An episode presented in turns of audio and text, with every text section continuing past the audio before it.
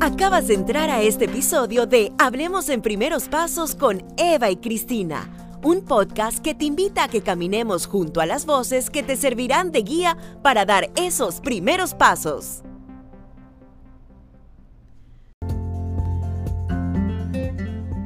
Hola a todos nuestros oyentes. Hoy estamos en un episodio más en nuestro podcast Hablemos en Primeros Pasos con Eva y Cristina. Y el tema de hoy está para tomar nota pues es de los cuidados que debemos tener durante el embarazo y seguro que hoy más que nunca, con todo lo que sucede en nuestro entorno, toma muchísima más relevancia tener estos cuidados presentes.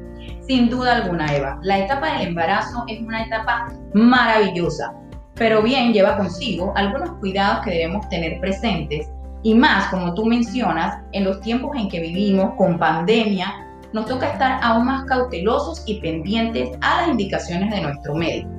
Hoy con nosotras desde Cerotas Clinic está la doctora Gretel Palacio, ginecóloga obstetra, quien nos estará ampliando mucho más este tema.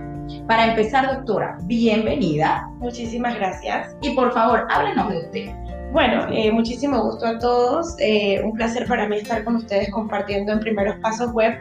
Eh, la verdad es que esta es una iniciativa eh, de parte de ustedes, chicas, que quiero aplaudir y felicitar porque definitivamente tenemos muchas pacientes que quieren investigar primero en Dr. Google y la verdad es que a veces no sabemos las fuentes de dónde provienen y esta iniciativa de pues, educar a las pacientes de una manera científica pero muy amigable, la verdad es que muchas gracias por, por tener este espacio, gracias por invitarme. Bueno, como ya bien han dicho, mi nombre es Gretel Palacio, soy ginecóloga obstetra, me formé en el complejo hospitalario aquí de la Caja de Seguro Social eh, aparte, pues tengo un diplomado en cirugía mínimamente invasiva en Colombia, de Colombia. Eh, y actualmente estoy trabajando aquí con el doctor Constantino Cerotas. Eh, acá en Cerotas Clinic, pues vemos mucho la parte integral de medicina general del, del bienestar de la mujer desde antes del embarazo, durante y después hasta su etapa más florida, vamos a decirlo de esa manera. Eh, y bueno, estamos aquí a la orden para ustedes. También laboro en el Hospital Irma Lourdes Sanetatos de la Caja de Seguro Social. Así que pues a la orden. También me encuentro en redes sociales pues para si me quieren contactar. Eh, más adelante les estaremos dejando este, estos datitos y pues para lo que necesiten muchachas, aquí estamos a la orden. Bienvenida doctora, es un placer que esté con nosotros el día de hoy. Pero vamos a entrar un poquito en materia, doctora Gretel.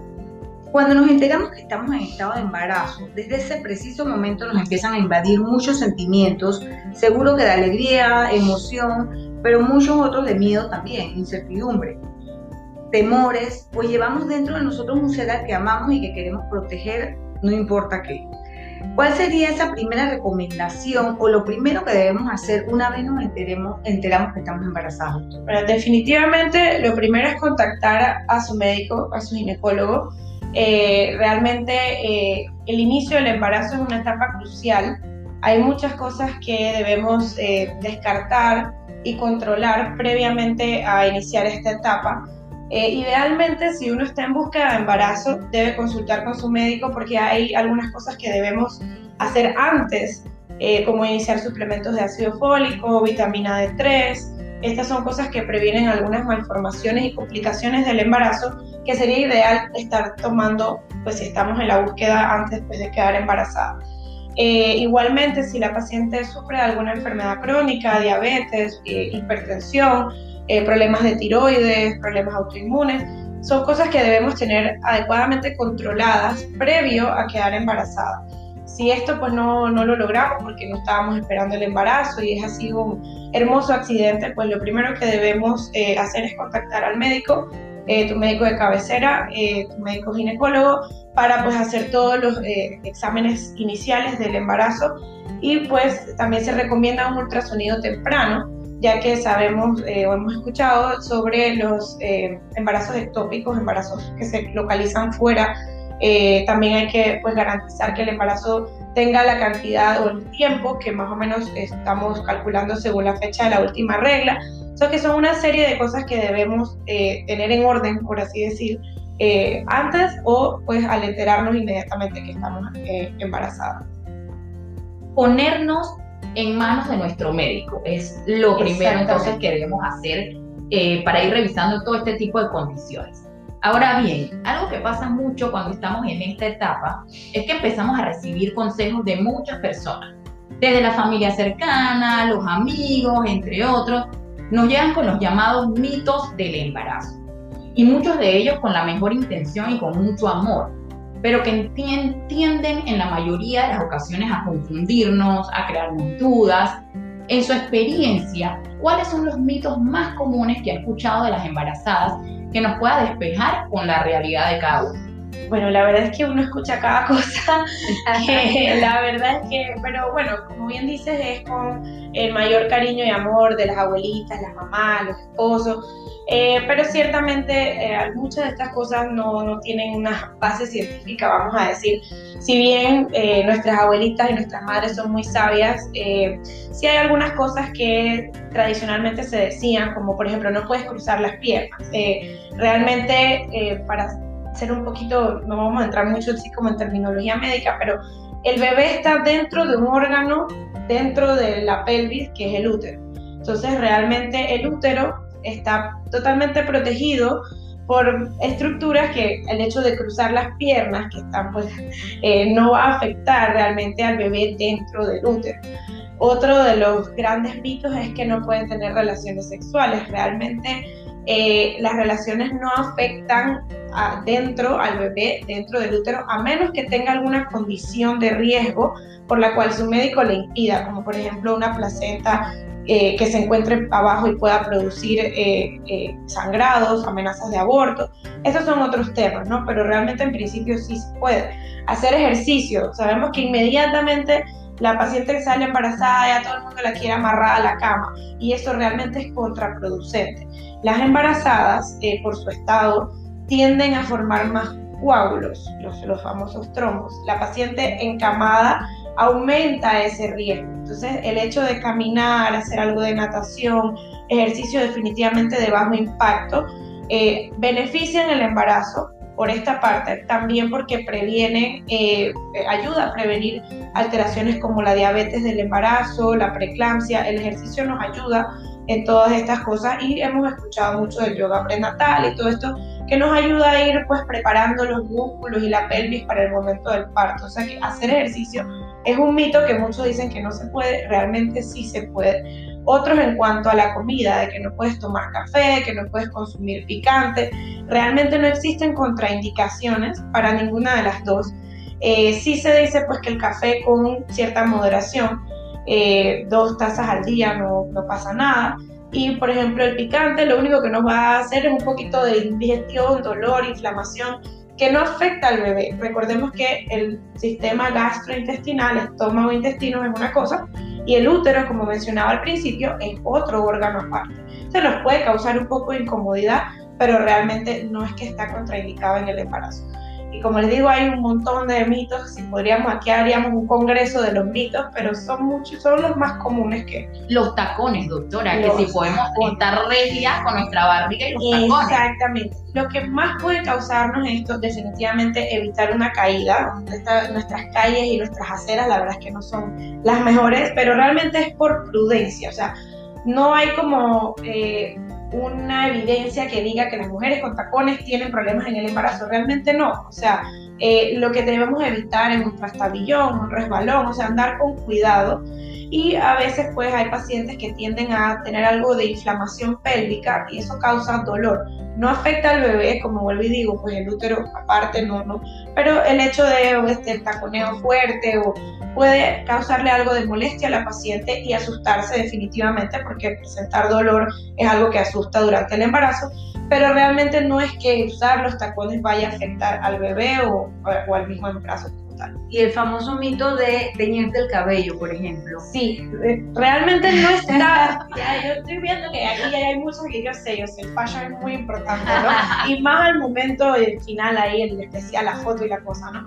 Eh, no está contraindicado. O sea, realmente lo que, lo que ocurre es que eh, científicamente no podemos agarrar a las embarazadas y ponerles a tener el pelo y ver, como que a quién le va a pasar algo y a quién no. O sea, eso no, éticamente no pueden existir estudios al respecto. Sí sabemos que eh, la etapa temprana del embarazo es crucial, parte del desarrollo de los órganos y el, la finalización de la formación de los mismos. Más o menos esto se da en el primer trimestre hasta más o menos la semana 20-22, donde ya todo se termina de formar y de ahí en adelante es crecimiento. Entonces, por recomendación y prudencia, se les dice pues que traten de no usar estos químicos muy fuertes eh, antes de la semana 2022. No porque se haya probado que exista algo, o sea, no se ha comprobado que existen malformaciones. De hecho, eh, hay las pacientes que trabajan en salones de belleza, la estilista que está embarazada, le toca trabajar con esos productos y no se ha visto que a su embarazo le afecte.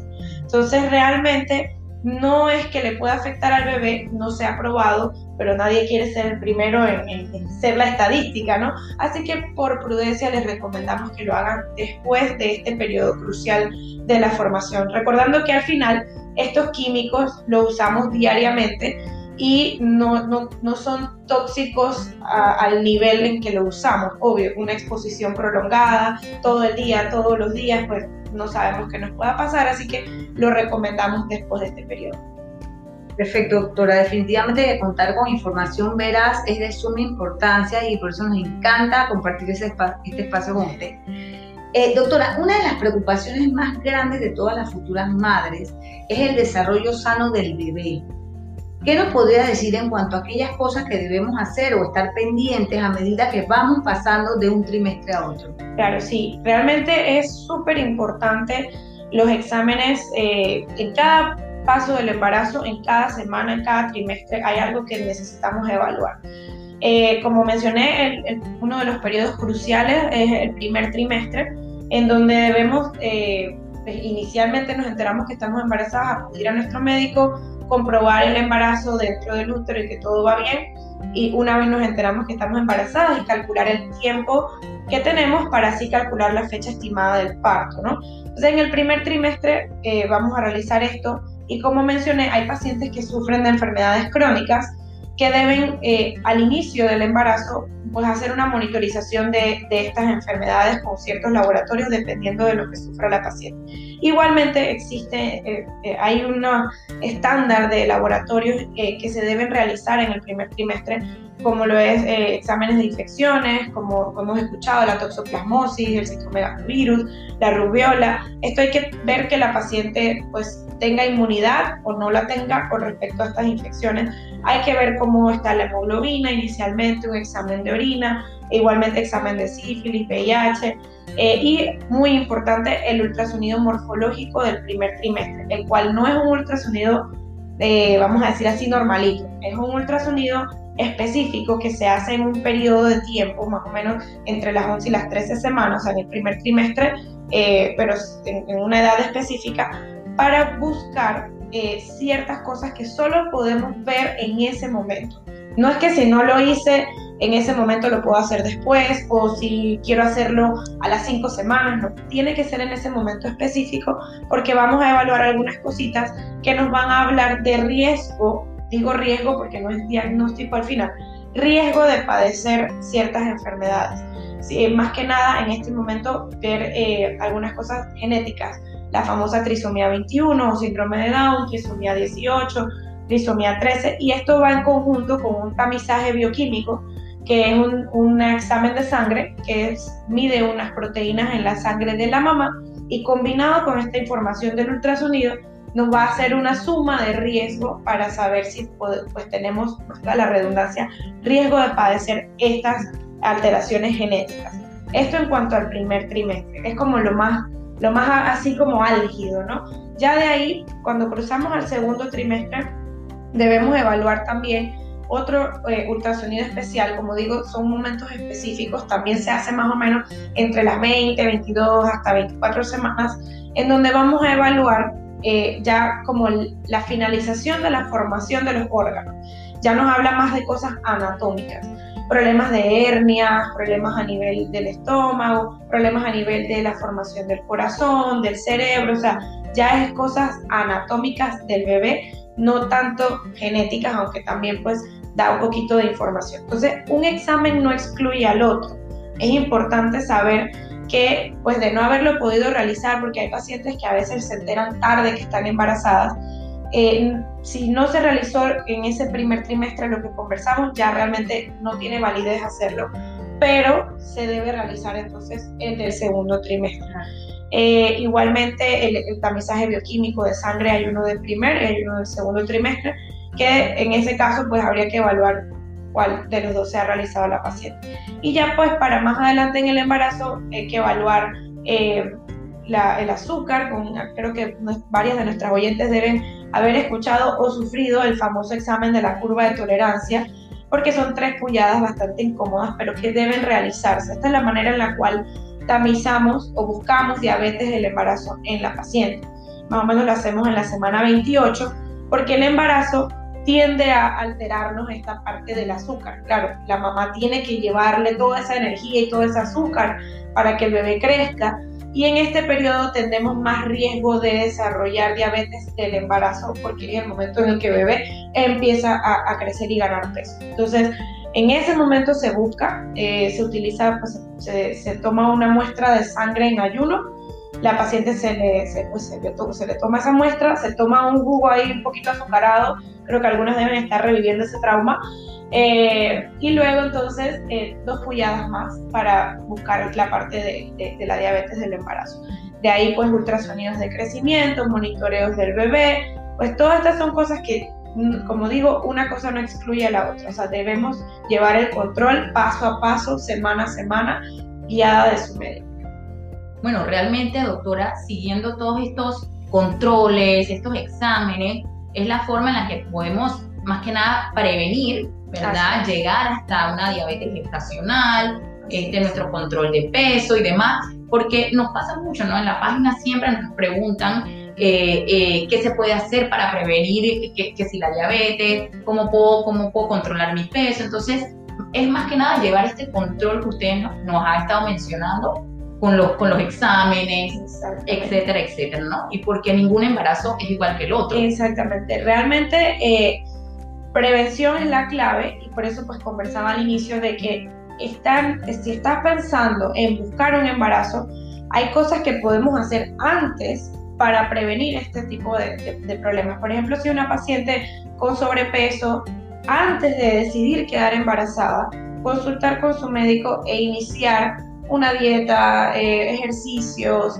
incluso pues si son pacientes con tendencia a tener problemas de ovarios poliquísticos y esto se le puede iniciar tratamiento previamente, tener un control adecuado y luego entonces buscar el embarazo cuando la paciente ya haya tenido pues algo de control de su peso, su dieta y demás. Si esto no se logra, entonces el momento es, nos enteramos que estamos embarazadas y debemos actuar. Si bien a una paciente embarazada no la podemos poner en estas dietas eh, de suprimirle carbohidratos, eh, proteínas, grasas, porque el bebé para su formación y crecimiento necesita de todos los grupos de alimentos.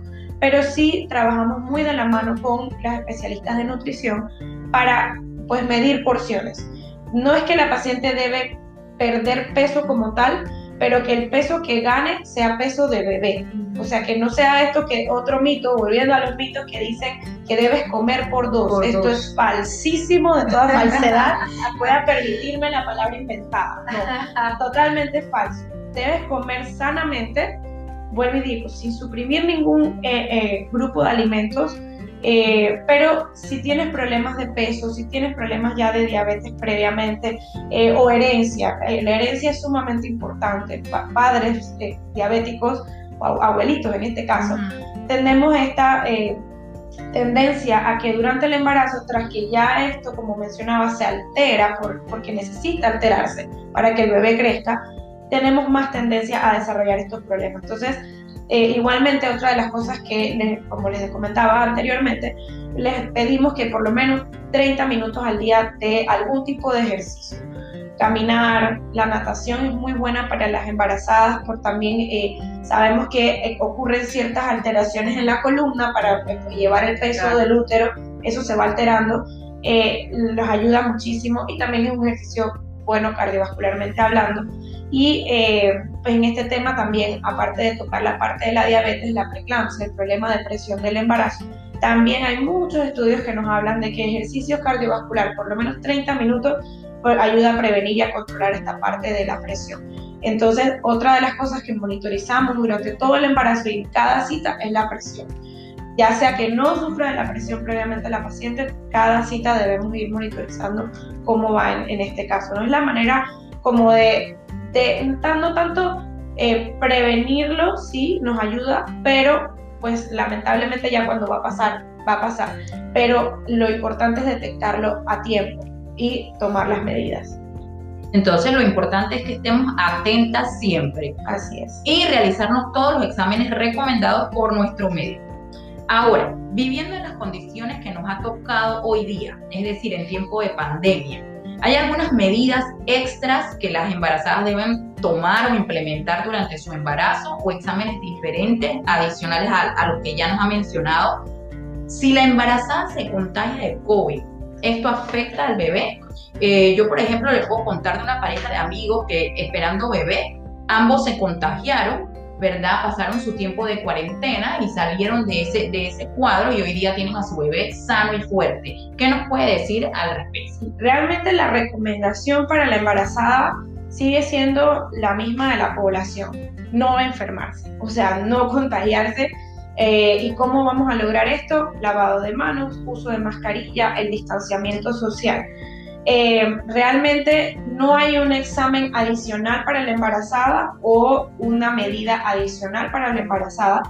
Eh, lo que, pues vuelvo y repito, no contagiarse es lo principal y lo logramos con estas medidas eh, que ya pues debemos, debemos haber escuchado hasta la saciedad en todos lados, pero son sumamente importantes. La embarazada tiene una alteración propia, normal del embarazo, sobre su capacidad pulmonar. Eh, obviamente eh, va creciendo el útero, vamos eh, restringiéndole un poquito de espacio a los pulmones, más que nada hacia el final del embarazo, y también unas alteraciones que ocurren a nivel de, los mismos bronquios de los pulmones, que la embarazada tiene un poquito menos de capacidad pulmonar y tiende a respirar un poquito más acelerado que un paciente, una paciente no embarazada. Entonces, si la paciente se contagia estando embarazada y más, eh, más aún hacia el final del embarazo, tiende a irle un poquito más, vamos a decirlo, pesado, eh, tienden a tener un poquito más de problemas a nivel eh, respiratorio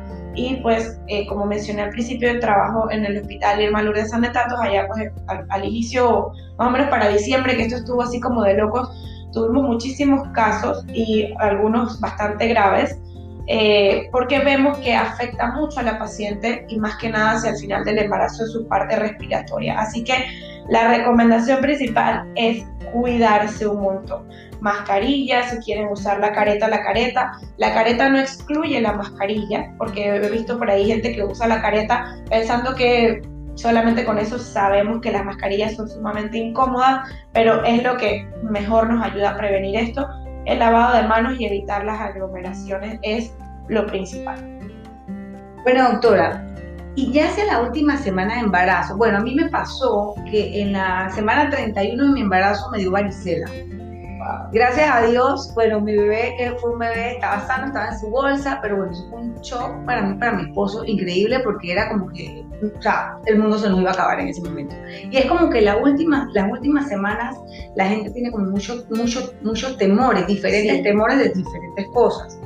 ¿Hay algo en especial que la embarazada deba tomar en cuenta? Por ejemplo, no caminar de más, el monitoreo del bebé y sus movimientos, por ejemplo, el tema de las relaciones sexuales en esta última etapa que dicen que es bueno realizarlo si se quiere dar a luz pronto. Bueno, ese es un mito. ese, es otro de los mitos. pero, pero, en estas, estas últimas semanas, ¿cuál es su recomendación? Bueno, realmente eh, las últimas semanas la paciente tiende, ya que si le, le pesa el bebé, se empiezan a hinchar y todo lo demás, pero eh, el hecho de estar totalmente sedentaria empeora la hinchazón, la pesadez. El hecho de moverse un poco eh, hace pues que la, sangre esté circulando y evita un poco eh, esa acumulación de líquido más que nada hacia las piernas. Así que no es, sabemos que puede ser un poquito incómodo por el peso y todo lo demás, pero no es que debe, debe quedarse estática completamente. las relaciones sexuales no han mostrado tampoco adelantar el parto, ni tampoco comer picante, ni, hacer sentadillas, ni ponerse de cabeza, nada. Realmente eh, no tenemos eh, caseramente algo que nos adelante el parto. Ya para el momento de si necesita una inducción, existen medicamentos, pero algo en casa médico, que, o no médico, pues, sino tradicional que podamos hacer en casa, realmente nada de esto se, se ha comprobado. Eh, si desea la pareja tener relaciones en esta etapa, es posible, puede ser un poco incómodo por la pancita, pero eh, es posible y teniendo siempre el cuidado, pues porque, eh, como mencioné, hay algunas contraindicaciones, como por ejemplo la localización de la placenta, esto tiene que conversarlo con su médico, si pueden o no pueden, ¿no? o alguna otra cosita adicional que su médico le diga que sí o que no. Pero en principio no hay una contraindicación para tener las relaciones y no le va a adelantar el parto tampoco. Así que no, no tampoco es que camina para que realmente no está comprobado tampoco que caminar.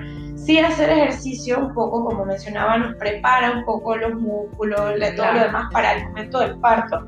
Existen buenos ejercicios de respiración, de todo lo demás, pero no va a adelantar el parto, nos puede ayudar un poco en esta etapa eh, para, para, mejorar la parte del pus y lo demás, ¿no? Ok, doctora, qué muy bueno, de verdad. Qué enriquecedora ha sido esta entrevista con usted, doctora. La verdad es que seguimos aprendiendo todos los días de todo lo que involucra la, la maravillosa etapa del embarazo. Para nosotras poder compartir todo esto con nuestros oyentes es maravilloso ¿Podría dejarnos un mensaje, consejo, recomendación en cuanto al cuidado general que, deben tener que debe tener toda embarazada en periodo de gestación?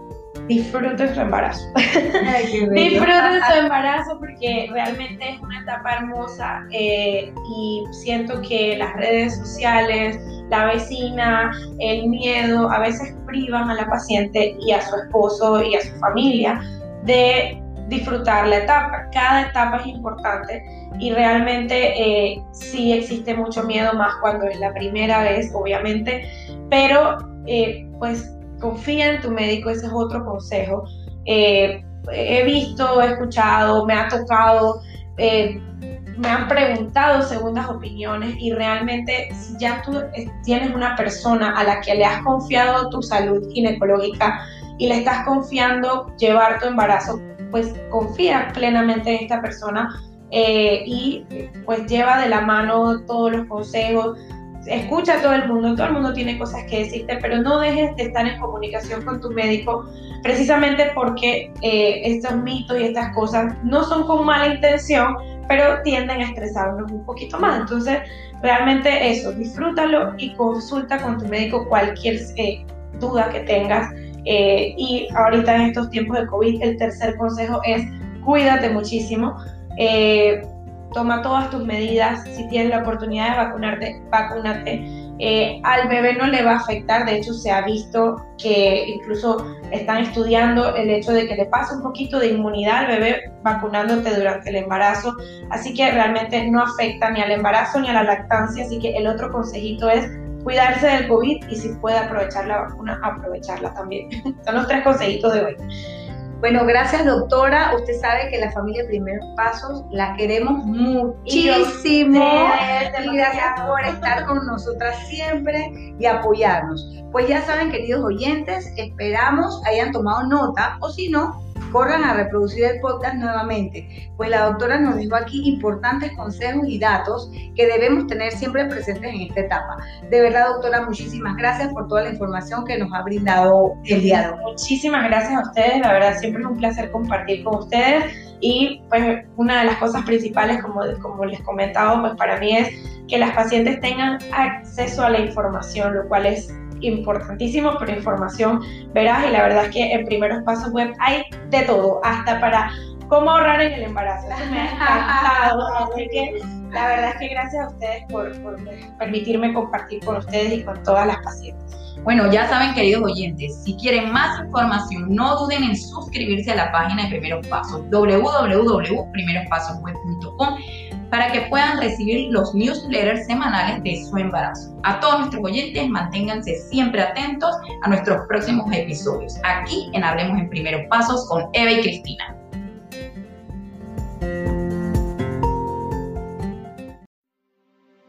Puedes encontrarnos en redes sociales como arroba primerospweb en Instagram, Twitter y Facebook y suscríbete a nuestra página primerospasosweb.com.